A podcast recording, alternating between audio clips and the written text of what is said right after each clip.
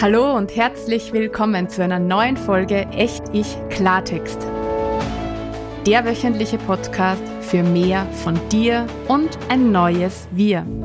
Mein Name ist Sigrid und ich wünsche mir eine Welt, die von selbstermächtigten und selbstbestimmten Menschen gestaltet und von ko-kreativen Verbindungen getragen wird. Eine solche Welt braucht dich und mich, bewusst und in unserer ganzen Kraft. Genau dazu bekommst du hier jeden Donnerstag alltagstaugliche Impulse. Mehr zum Thema Echt-Ich-Sein findest du auf meiner Website www.sinnsicht.at. Und jetzt lass uns loslegen und gemeinsam an der neuen Welt bauen. Ja, lass uns loslegen. Herzlich willkommen zu einer neuen Folge Echt Ich Klartext. Schön, dass du wieder mit dabei bist. In den letzten Folgen haben wir ja immer recht weit hineingezoomt in die Details der verschiedenen Themen. Und heute nehmen wir mal die Vogelperspektive ein und schauen auf ein Thema, das unglaublich wichtig für das echte Ich im Großen ist, also für das Wir. Und das so ganz nebenbei auch noch eines meiner absoluten Lieblingsthemen ist. Also in diesem Sinne, Vorhang auf für das Weltbildhaus. Ja, genau das Weltbildhaus. Mit dem beschäftigen wir uns heute und ich mag dir gerne erklären, was das ist und was das Weltbildhaus mit dir und mit deinem echten Ich zu tun hat. Gut. Was ist das Weltbildhaus? Mit deinem Weltbild ist es ja so wie mit einem Haus, wie mit einem Haus mit sehr vielen Räumen. Dein Weltbild ist dein Zuhause. Und ohne es wirklich zu merken, richtest du dir dein Weltbildhaus genauso ein, wie es für dich passt. So, dass du dich da drinnen pudelwohl fühlst, dass du dich da sicher fühlst und dass dich du da drinnen geborgen fühlst. Du bestimmst zum Beispiel, wie die Fassade deines Hauses sein soll. Die Fassade, wissen wir, ist das, was andere von deinem Haus sehen. Du legst also fest, ob die Fassade aus Holz sein soll, einfärbig weiß oder bunt wie ein Regenbogen. So gestaltest du dein Haus also außen, wissend, dass das der Teil deines Weltbildes ist, der für andere sichtbar ist. Ja, und dann richtest du natürlich alle Räume im Haus so ein, dass du es richtig schön gemütlich hast. Da ist zum Beispiel der Richtigraum, den du mit allen Dingen und Menschen und Ansichten schmückst, die für dich richtig sind. Dann gibt's den Falschraum. Da gibst du alle Sachen rein, die für dich falsch sind. Dann hast du ein Glaubenszimmer. Das richtest du mit den Symbolen und Bildern und Gottheiten oder Nicht-Gottheiten ein, die zu deinem Glauben passen. Dann gibt's ein Familienzimmer.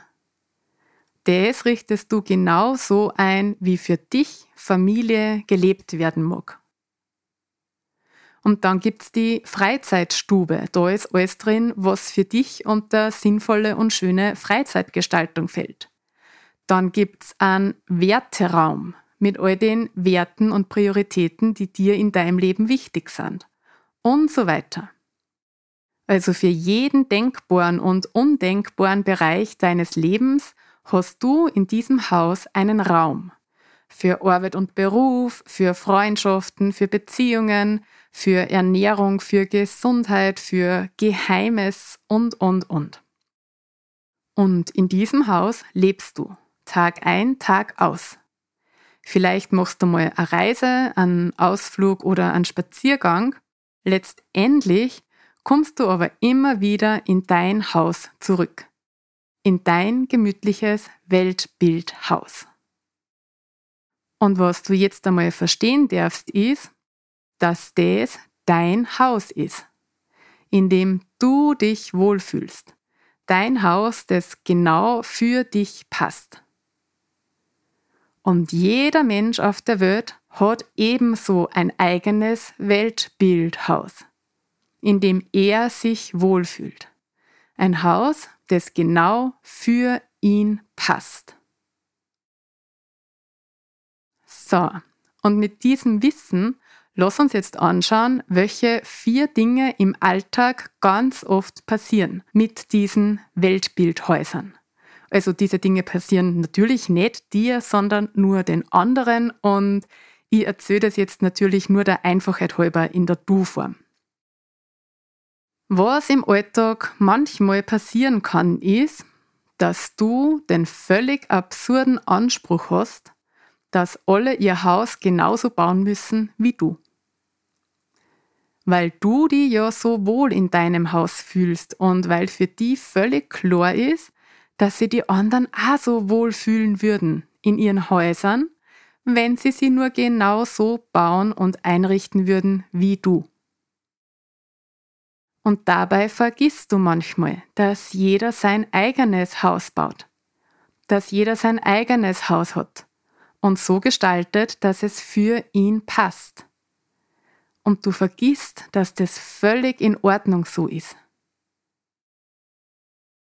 Was im Alltag nun manchmal passiert ist, dass du durch die Weltbildhausstraßen und Siedlungen läufst und die furchtbar aufregst über all die komischen Häuser, die da herumstehen, die teilweise gar nicht so ausschauen, wie dir das gefällt. Und manche Häuser, die du siehst, gefallen dir sowas von überhaupt nicht, dass du doch glatt anläutest und einforderst, der Hausbesitzer möge doch seine Fassade umgestalten, weil sie dir nicht gefällt. Und du fühlst dich dabei auch nur wirklich im Recht, anstatt an die Möglichkeit zu denken, ihm seine Fassade so zu lassen, wie sie eben ist, und wenn die das stört, einfach einen anderen Weg zu nehmen und nimmer bei diesem Haus vorbeizuspazieren. Und manchmal gehst du einfach so in ein anderes Haus und kommst drauf, dass es dir da gar nicht gefällt.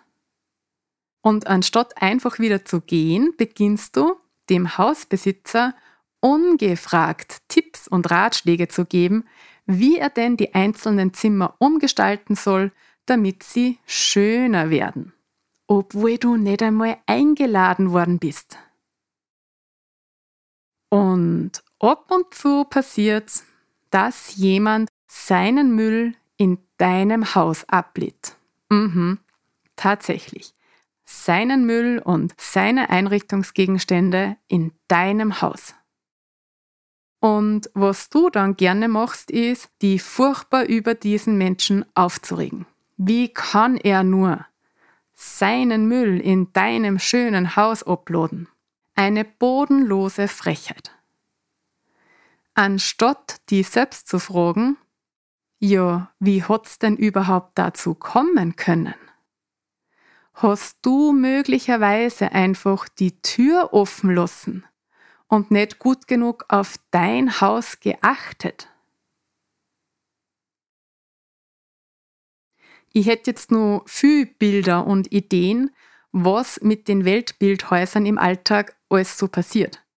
Ich belasse es nur jetzt bei diesen vier Bildern, die ich dir da gerade mitgegeben habe, weil ich glaube, dass das jetzt für den Anfang eh schon Hirnnahrung genug ist. Lass uns jetzt zum Schluss aber nur kurz hinschauen, wie es auch gehen könnte, wie es auch sein könnte und wie es auch funktionieren könnte. Das Leben mit dieser Vielzahl an Weltbildhäusern. Stell dir mal vor, wie unglaublich entspannt du sein könntest, wenn du nicht ständig das Gefühl hast, alle anderen Häuser, die die umgeben, umbauen und umgestalten und renovieren oder abreißen zu müssen. Wenn du diese anderen Häuser einfach lassen könntest, ohne großartige Emotionen dazu zu haben. Manche gefallen dir, manche nicht. Okay.